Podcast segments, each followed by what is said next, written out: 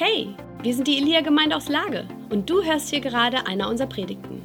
Wir hoffen, du wirst ermutigt und inspiriert, sodass dein Glaube wächst und Gott immer stärker in deinem Leben wirkt. Sei gesegnet und nun viel Spaß mit dieser Predigt.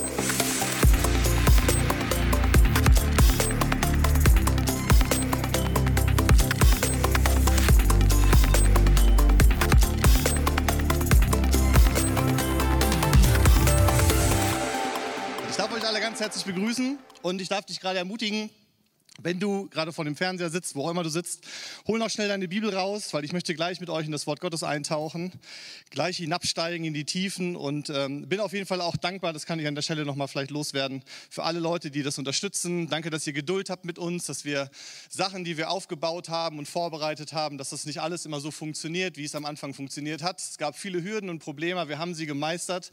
Dank eurer Geduld auf jeden Fall aus, deswegen für euch auch einen großen Applaus oder Dankeschön dafür, dass ihr durchgehalten habt und dass wir jetzt endlich soweit sind und einen einigermaßen vernünftigen Livestream auf die Beine gestellt haben. Das ist richtig Hammer. Und auch da ist es nicht alles, was ich gemacht habe, sondern es sind viele Menschen, die daran beteiligt werden. Und ich denke, wenn wir unseren ersten öffentlichen Gottesdienst wieder machen, dann werden wir da mal richtig die Leute verehren und mal Danke sagen und mal richtig all das raushauen, was sich so angestaut hat in dieser ganzen Zeit, seit den sechs, sieben Wochen, wo wir uns nicht mehr treffen dürfen. Und dann werden wir das mal richtig ordentlich feiern. Genau.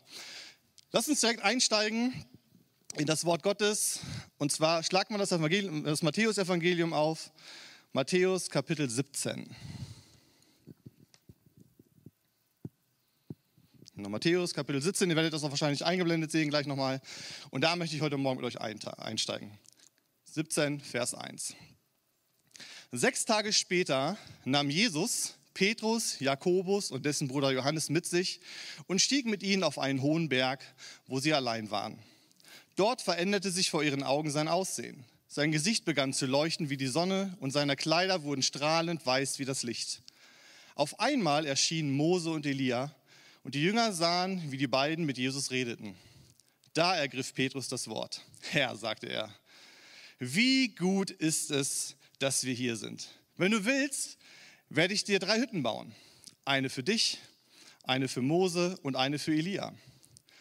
Während er noch redete, kam plötzlich eine leuchtend helle Wolke und warf ihren Schatten auf sie. Und aus der Wolke sprach eine Stimme, dies ist mein geliebter Sohn. An ihm habe ich Freude und auf ihn sollt ihr hören. Die Stimme versetzte die Jünger so sehr in Schrecken, dass sie sich zu Boden warfen mit dem Gesicht zur Erde. Jesus aber trat zu ihnen, berührte sie und sagte, steht auf, ihr braucht euch nicht zu fürchten. Und als sie aufblickten, und das ist so schön, sahen sie niemand mehr außer Jesus.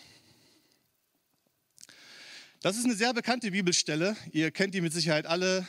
Und die ist überschrieben in den meisten Bibeln mit der Verklärung Jesu. Das Wort Verklärung ist vielleicht nicht mehr so gebraucht heutzutage. Deswegen nehme ich das aus der neueren Übersetzung. Da heißt es, die drei Jünger werden Zeuge der Herrlichkeit Jesu. Und ich möchte dieser Predigt heute Morgen den, ich sag mal, schon etwas provokanten Titel geben und möchte sagen, nenne die Predigt heute Morgen, halt deinen Mund. Zuhören, finde ich, ich weiß nicht, wie du das empfindest, aber ich finde, Zuhören ist eine etwas verlorene gegangene Kultur in unserer Zeit und unserer Gesellschaft. Ich meine, wir haben soziale Medien, wir haben viele Möglichkeiten und Quellen und vielleicht ist das dadurch gekommen, keine Ahnung, aber ich meine, das ist schon ein bisschen ironisch, weil soziale Medien einfach dafür da sein sollen, dass man Kommunikation vereinfacht, dass man mit Menschen besser und schneller in Verbindung treten kann, dass man den teilhaben kann lassen an seinem Leben, wie es einem geht. Und das Gute ist natürlich bei Distanzen, dass man das auf jeden Fall so machen kann. Ähm, aber was ich meine, ich meine Kommunikation oder beziehungsweise äh, Zuhören in Beziehungen, in Freundschaften. Ich meine, unser Ego drängt uns immer mehr dazu, zu reden. Nicht zuzuhören, sondern wirklich zu reden. Zu reden, zu reden, zu reden. Und ähm, zur Kommunikation gehören aber nun mal diese beiden Dinge. Das Reden und das Zuhören. Und ich möchte heute Morgen mal allen männlichen Singles da draußen, die unterwegs sind, einen Tipp geben. Wenn du auf der Suche bist nach deiner Traumfrau, wenn du suchst und die Herzensdame deines Herzens einfach wünscht und suchst, dann hast du zwei Möglichkeiten. Die erste Möglichkeit ist, du gehst in ein Fitnessstudio und trainierst deinen Körper. Oder die zweite Möglichkeit ist, du lernst zuzuhören. Wenn du keinen Bock hast aufs Fitnessstudio, lernst du zuhören. Und wenn du keinen Bock hast auf zuzuhören, dann gehst du ins Fitnessstudio und siehst Hammer aus. Und die Frauen werden dich lieben. Aber wie viele von euch wissen, dass Zuhören nicht heißt, zu warten, bis du wieder reden kannst? Zuhören heißt zuhören. Und ich möchte euch mal eine Geschichte erzählen. Ihr kennt diese Begebenheit mit Sicherheit. Ich meine, du bist gerade aus dem Urlaub gekommen oder du hast eine Sache erlebt, du bist bei einer Familienfeier, beim Geburtstag. Du sitzt da zusammen mit deiner Familie am großen Tisch und bei manchen Familien ist es so groß, dass du dich vielleicht wunderst, was machst du denn hier? Wer bist du überhaupt? Was gehörst du zu meiner Familie?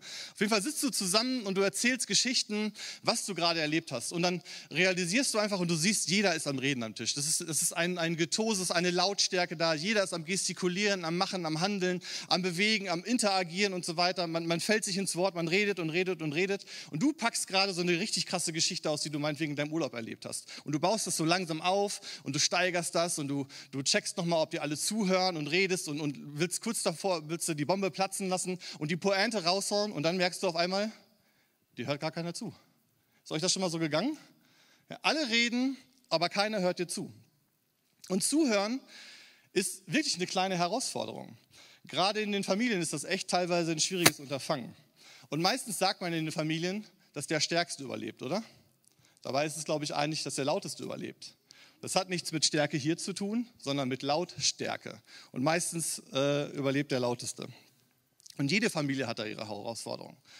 Ich habe auch eine Familie. In meiner Familie leben zwei Erwachsene. Das sind Veronika und ich und unsere beiden Kinder, Titus und Adele, die sind vier und sechs Jahre alt. Und wenn wir so zusammen frühstücken oder beim Mittagessen sind, beim Abendbrot sind, die Kinder sind nur am Quatschen. Die sind nur am Quatschen. Die sind am Erzählen, die hören einfach nicht zu. Die erzählen, erzählen, quatschen dazwischen. Und ich frage mich jedes Mal, wo ist eure Mutter? Warum erzieht sie euch nicht?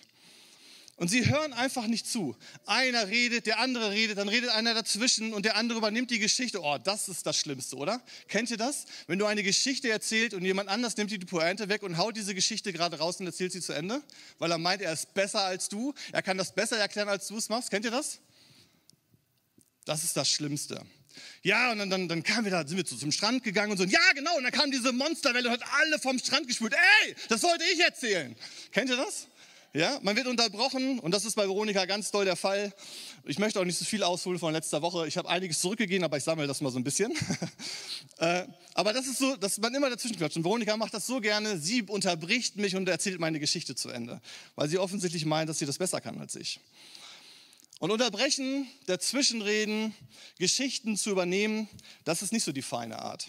Also arbeiten wir als Familie daran, den anderen aussprechen zu lassen, zuzuhören, ihm nicht ins Wort zu fallen. Und das bringt uns wieder zurück zu unserer Geschichte hier in Matthäus 17. Hier diese Bibelstelle, hier erleben wir zum ersten Mal, oder wir lesen hier zum ersten Mal und zum einzigen Mal auch, dass Gott jemanden ins Wort fällt. Gott fängt an zu sprechen, während noch jemand redet. Er fällt jemand ins Wort. Und wem fällt er ins Wort? Natürlich Petrus, ist ja klar. Ich weiß nicht, ob du dich so auskennst im Neuen Testament. Petrus ist auf jeden Fall einer der Jünger, der ständig am Reden ist. Obwohl es Gottes Geschichte ist, ist Petrus ständig am Reden. Und Petrus ist gerade hier in diesem großartigen Moment. Er ist auf der Spitze des Berges mit Jesus, mit Jakobus und Johannes, die drei Jünger, die ihm am nächsten, die Jesus am nächsten stehen. Sie gehen auf diesen hohen Berg. Jesus Gesicht fängt an zu leuchten, seine Kleidung fängt an zu strahlen, wird weiß. Mose erscheint, Elia erscheint. Und was macht Petrus? Was macht Petrus? Petrus tut, was Petrus tut. Petrus tut das, was wir Menschen tun. Er fängt an zu reden. Und warum? Weil er offensichtlich denkt, dass er hier ist, um zu reden und etwas zu tun.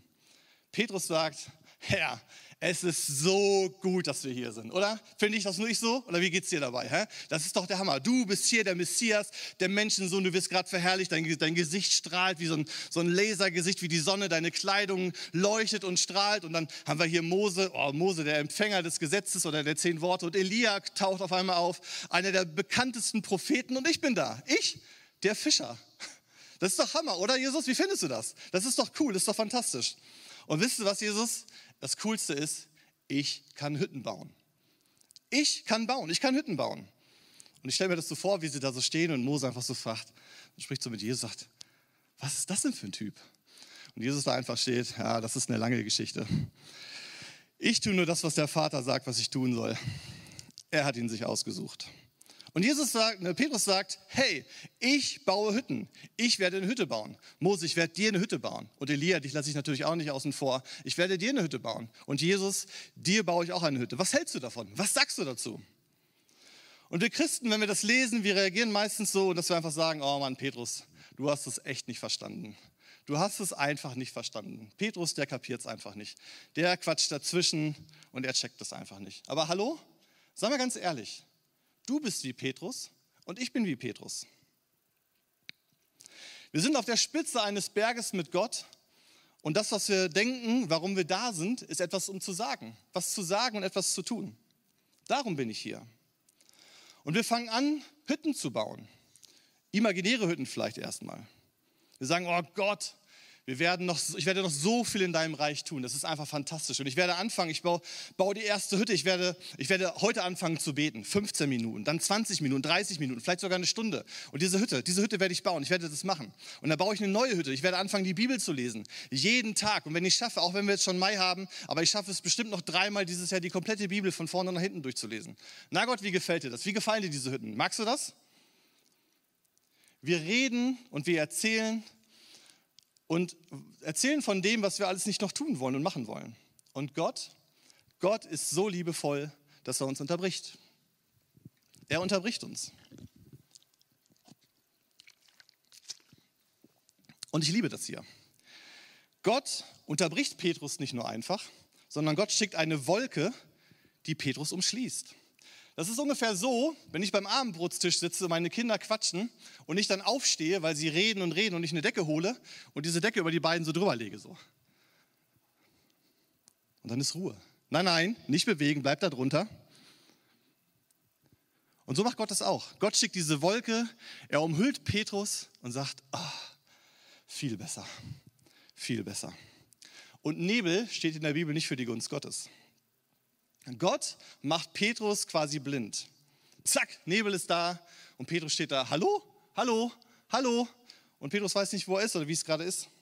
Aber Gott sagt, und das, das, ist auch so krass, Gott lässt ihn noch nicht mal zu Ende reden. Er unterbricht ihn einfach. Er macht noch nicht mal einen Punkt oder ein Komma oder ein Ausrufezeichen zu dem, was Petrus sagt, sondern Gott sagt einfach, nein, ich setze hier einen Punkt, ich schneide dich hier einfach ab mit Nebel. Und dann kommt seine brausende Stimme aus dem Himmel, die einfach sagt, das ist mein geliebter Sohn, an ihm habe ich Freude, hört ihm zu.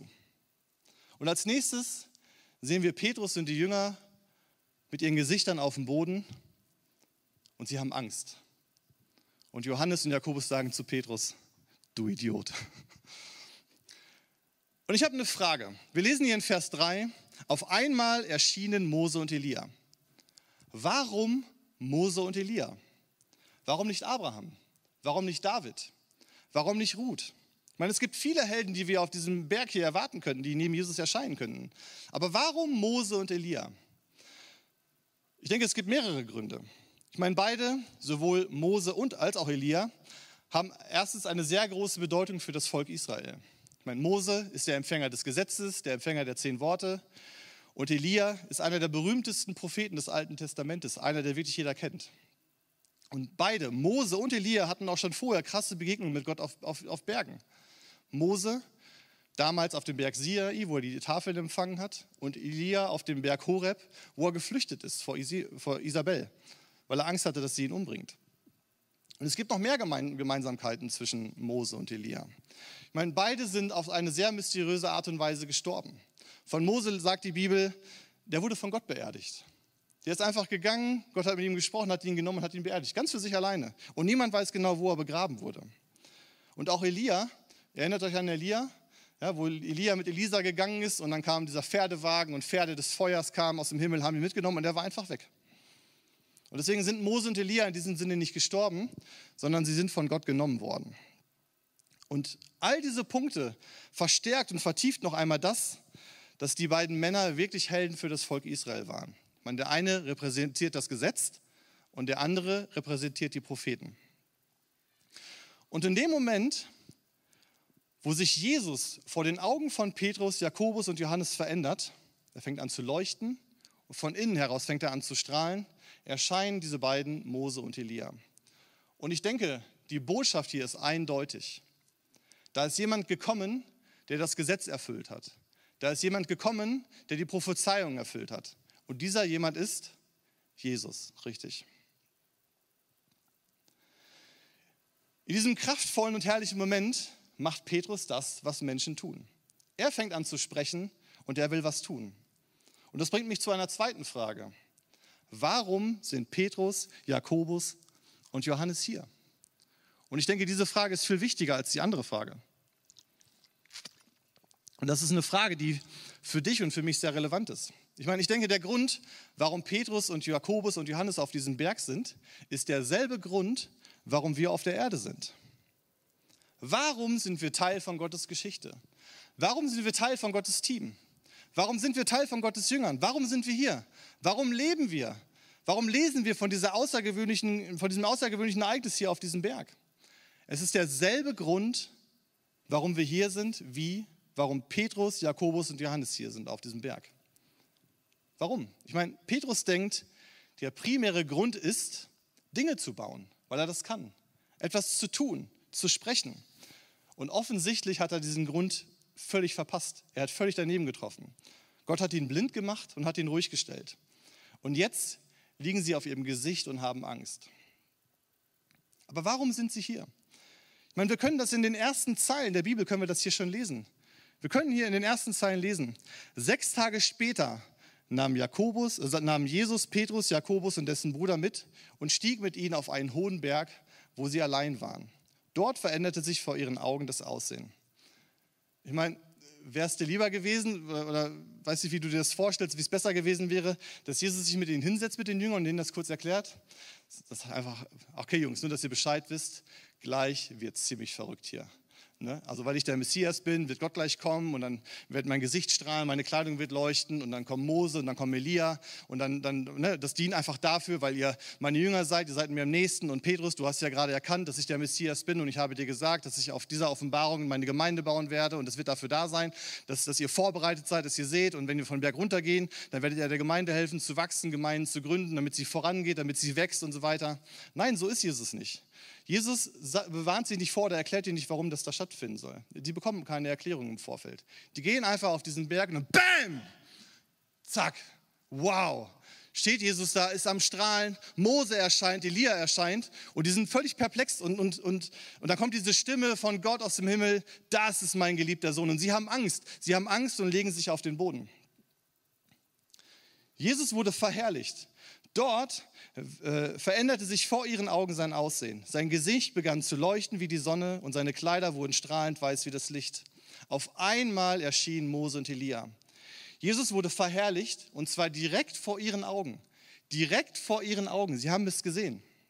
Also nochmal. Warum sind Petrus, Jakobus und Johannes hier? Um zu sehen, um zu schauen, um zu hören um Zeuge dessen zu sein. Zeuge der Herrlichkeit Jesu. Ja, aber Jesus, soll ich nicht irgendwie was machen? Ich meine, ich kann Hütten bauen, Jakobus kann gut mit Zahlen umgehen. Sollen wir nicht irgendwie was tun? Heute würde es vielleicht so klingen. Okay, Jesus, pass auf, wir machen das so. Du verwandelst und ich handle, okay? Und Jesus sagt, nein, nein, das machen wir nicht. Denn meine Verwandlung ist für deine Verwandlung. Und meine Verherrlichung ist für deine Veränderung. Hör mir zu. Im Leben geht es nicht nur so sehr darum, oder in erster Linie, was du bauen kannst, sondern es geht darum, was du bezeugst. Wir sind Zeugen. Und das ist der Grund oder derselbe Grund, warum die Jünger hier auf dem Berg sind, ist derselbe Grund, warum wir auf der Erde sind. Um Zeugen zu sein, um etwas zu sehen. Aber es tut mir leid für dich, wenn es dir so geht wie mir. Wenn wir dann einfach anfangen und aufmalen und aufzählen, welche Hütten wir bauen werden. Dass, dass, wir, dass, Gott, dass wir das vorschlagen und das im Sinn haben. Dass wir sagen, Gott, ich baue die Hütte des gesunden Essens. Ich werde eine Hütte bauen, ich werde gesund essen. Und dann werde ich die Hütte bauen, heilig zu leben. Und auch das werde ich versuchen umzusetzen. Und dann werde ich die Hütte bauen, äh, im, im Straßenverkehr vielleicht nicht mehr zu fluchen. Ich meine, Christen fluchen im Straßenverkehr nicht. Ne? Sie sagen das meistens als Metapher, meinen es aber dann schon irgendwie wieder direkt. Aber wir zählen Hütten auf und wir fangen an, Hütten zu bauen. Alles das, was wir, was wir machen wollen. Aber ich denke, diese Stelle hier zeigt etwas, das so, so, so viel wichtiger ist als all das. Denn das, was du baust und das, was du tust, das, was du sagst, entspringt aus dem, wen du siehst. Kannst du ihn sehen? Kannst du Jesus sehen? Die Jünger sind hier mit ihren Gesichtern auf dem Boden. Und bevor wir weitermachen, ist euch aufgefallen, womit Gott Petrus hier unterbricht? Was hat Gott gesagt? Er sagt, dies ist mein geliebter Sohn. An ihm habe ich Freude und auf ihn sollt ihr hören. In den Evangelien Matthäus, Markus und Lukas ist nur zweimal aufgeschrieben, dass Gott der Vater direkt zu der Erde spricht. Er spricht direkt zu der Erde. Und in diesen zwei Male, wo er, das, wo er spricht, benutzt er exakt dieselben Worte. Als Jesus getauft wurde, ist Jesus aus dem Wasser gekommen, der Himmel hat sich geöffnet. Was hat Gott gesagt? Das ist mein geliebter Sohn, an ihm habe ich meine Freude. Und jetzt Vorsprung zu dieser Geschichte. Jesus ist hier auf diesem Berg mit seinen Jüngern, er wird verherrlicht, der Himmel tut sich auf, die Stimme kommt aus dieser Wolke. Dies ist mein geliebter Sohn, an ihm habe ich Freude. Hört auf ihn. Wenn Gott sich hörbar wiederholt, dann ist es doch eigentlich so klar ersichtlich für mich und ich hoffe auch für dich, dass die wichtigste Sache für die Welt und deren Bewohner ist, für dich und für mich zu realisieren, was wir in Jesus haben. Jesus ist nicht nur für dich etwas Besonderes, sondern er ist das ganz Besonderes für Gott. Schaut euch das an, diesen Satz. Gott sagt, ich habe alles, was ich bin, habe ich in ihn hineingelegt. Er ist die Kombination meiner Person. Alles, was ich bin, alle Eigenschaften, all mein Herz, all das, was mich ausmacht, habe ich in Jesus hineingelegt, in einer körperlichen Form. Und Gott versucht uns hier eine Nachricht zu senden oder eine Nachricht zu schicken. nicht nur für uns, sondern für die ganze Welt. Dass jeder, wirklich jeder erlebt, bezeugt, sieht, was er, in uns, was er uns in Jesus gegeben hat. Und bevor wir anfangen, irgendwelche Gebäude zu bauen, etwas zu sagen, etwas zu tun, Dinge zu tun, sollten wir anhalten und stoppen.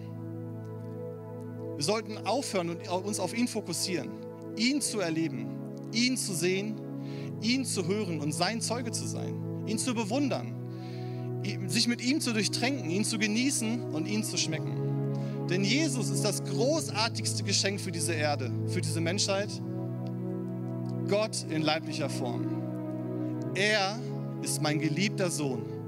Hör auf zu reden. Hör auf zu machen. Hör auf zu laufen und zu gehen. Hör auf zu planen. Stopp, halte an und mach die wichtigste Sache. Schau auf Jesus und hör ihm zu. Und wenn Gott es tun muss, dann wird Gott dich blind machen. Er wird dich unterbrechen und er wird dich dazu bringen und dich dazu zwingen, in dem Sinne, nicht mehr auf dich selber zu hören, sondern auf Jesus sich zu fokussieren. Er bringt dich zum Schweigen, sodass du nur ihn hören kannst und ihn sehen kannst. Und die Jünger fallen hier auf ihr Gesicht. In dem Moment, als Gott den bedeutendsten Satz der Welt sagt und deklariert, das ist mein geliebter Sohn. Die bedeutendste Person, die jemals auf der Erde gewandelt ist. Es ist Jesus. Alles ist in ihm. In ihm kannst du mich sehen. In ihm kannst du mir begegnen, mich erkennen mich berühren, eine Beziehung mit mir haben. Alles wegen Jesus. Deswegen schau auf ihn, bewundere ihn, bete ihn an und hör auf ihn. Alle Augen auf Jesus. Schauen wir nochmal zum Ende dieser Geschichte. Die Jünger liegen hier auf ihrem Gesicht und sie haben Angst. Und was macht Jesus? Jesus aber trat zu ihnen und berührte sie und sagte, steht auf, ihr braucht euch nicht zu fürchten. Jesus kommt. Jesus kommt da, wo du bist. Er kommt in deinen Raum. Er wird dich berühren. Er wird zu dir reden. Und er sagt dir, hey, hey, hey, hab keine Angst. Hab keine Furcht. Da ist keine Furcht und keine Angst, die Stimme Gottes zu hören. Vollkommene Liebe. Vollkommene Liebe treibt jede Angst und jede Furcht aus. Da ist keine Furcht in ihm zu hören. Und wenn Gott redet, dann wird er sich dir zeigen. Und dann bist du bereit. Du empfängst und Du fokussierst ihn und er wird dir Dinge zeigen. Er wird Dinge mit dir bewegen und dann kannst du anfangen zu bauen. Aber gerade in dieser Phase, in dieser Zeit, nutze diese Zeit. Ich empfinde, dass wir auf dem Berg sind mit Gott und dass Gott uns äh, ruhig gemacht hat. Und ich sage nicht, ich stehe dahinter Heinrich, was er letztes Mal gesagt hat, Corona kommt nicht von Gott und das, was wir daraus machen, kommt auch nicht von Gott. Auf gar keinen Fall. So ist Gott nicht. Gott ist ein liebender Vater. Und das ist einfach Hammer. Aber dennoch haben wir diese Zeit, diese Chance zu nutzen, ruhig zu sein. Alles beiseite zu stellen, all das, was wir angefangen haben, alles, was wir gebaut haben, wegzustellen, wegzutun und uns wirklich auf Jesus zu fokussieren. Ihn, ihn, ihn, ihm zuzuhören und zu verstehen, was wir in ihm haben. Und wir können auch nicht ewig auf diesem Berg bleiben. Wir werden wieder heruntergehen und wir werden weitermachen. Und wir als Gemeinde haben Großes vor und auch du persönlich hast Großes vor. Und ich stehe hinter dir. Ich stehe wirklich hinter dir. Und ich möchte mit dir glauben, dass du, dass du, dass deine Familie wächst und gedeiht, dass du beruflich Karriere machst und dass du all das, was du in deinem Herzen trägst, wirklich realisiert wird und, und Realität wird in deinem Leben. Und ich stehe da hinter dir. Aber das Wichtige ist, zu fokussieren und all diese Dinge aus dem herausfließen zu lassen, der Jesus ist. Deswegen, du kannst Jesus begegnen.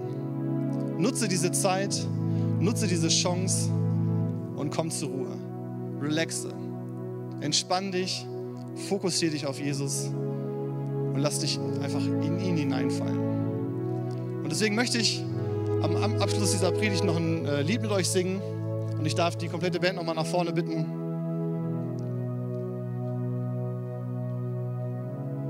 Rauf auf den Berg in die Gegenwart Jesu. Also warum sind wir hier? Wir sind hier, um zu sehen, zu hören und Zeugen zu sein. Das bedeutet für dich vielleicht in diesem Jahr oder in dieser Zeit weniger Lösungen zu haben, aber dafür mehr Offenbarung seiner Liebe, seiner Majestät und seiner Schönheit. Deswegen lasst uns aus dieser Situation das machen, was wir aus jedem Tag machen sollten. Er. Einfach nur er. Einfach nur Jesus. Und daraus wird alles fließen. Amen. Also, halt deinen Mund und hör ihm zu. Wir hoffen, du hast diese Predigt genossen und bist jetzt neu motiviert. Wenn du mehr über uns erfahren möchtest und Hunger nach mehr hast, dann komm doch einfach bei uns vorbei und erlebe es live. Ich hoffe, wir sehen uns. Mehr Infos über uns findest du unter elia-lippe.de.